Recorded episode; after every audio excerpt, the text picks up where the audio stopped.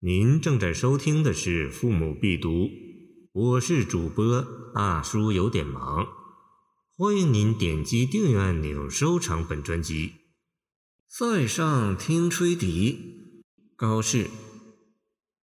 雪净胡天牧马还，月明羌笛戍楼间。借问梅花何处落？风吹一夜满关山。清代汪宗《数学内篇》说，诗文里数目字有实数和虚数之分。今世学者进而谈到诗中颜色字亦有实色与虚色之分。我说诗中写景亦有虚景与实景之分。如高适这首诗就表现得十分突出。前两句写的是实景，胡天北地。冰雪消融，是牧马的时节了。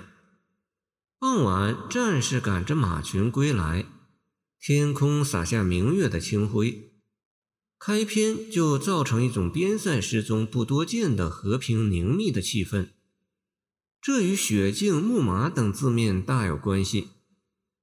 汉代贾谊过秦论云：“蒙恬北筑长城而守藩篱。”却匈奴七百余里，胡人不敢南下而牧马。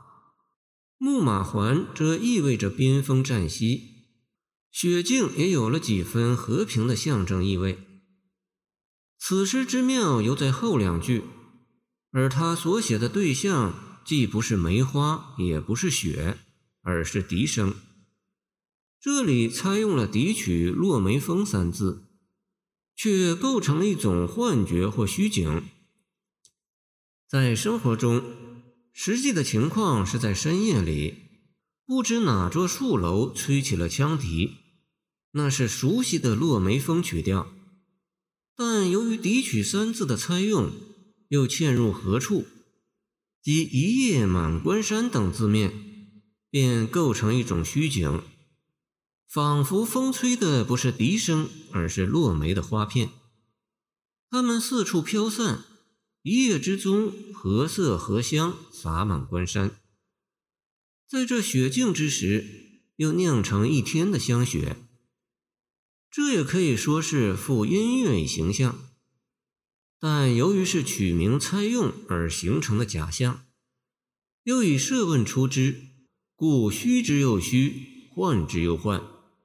而这虚景又恰与雪静、月明等实景协调，虚虚实实构成朦胧的意境，画图难足。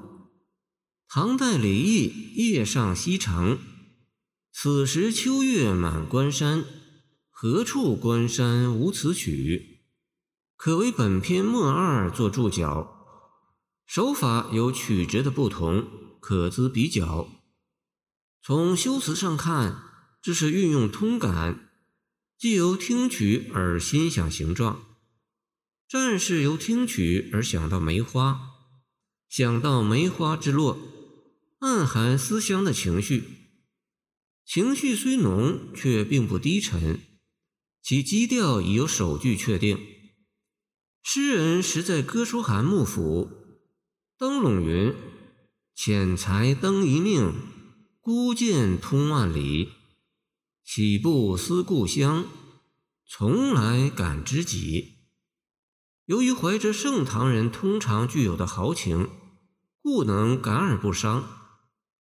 李白在《春夜洛城闻笛》中写道：“谁家玉笛暗飞声，散入春风满洛城。”是直说风传笛曲，一夜之间。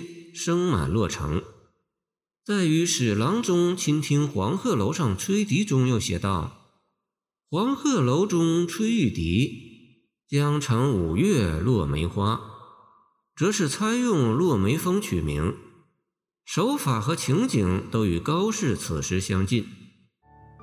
感谢您的收听，我的 QQ 号码幺七二二九二二幺三零。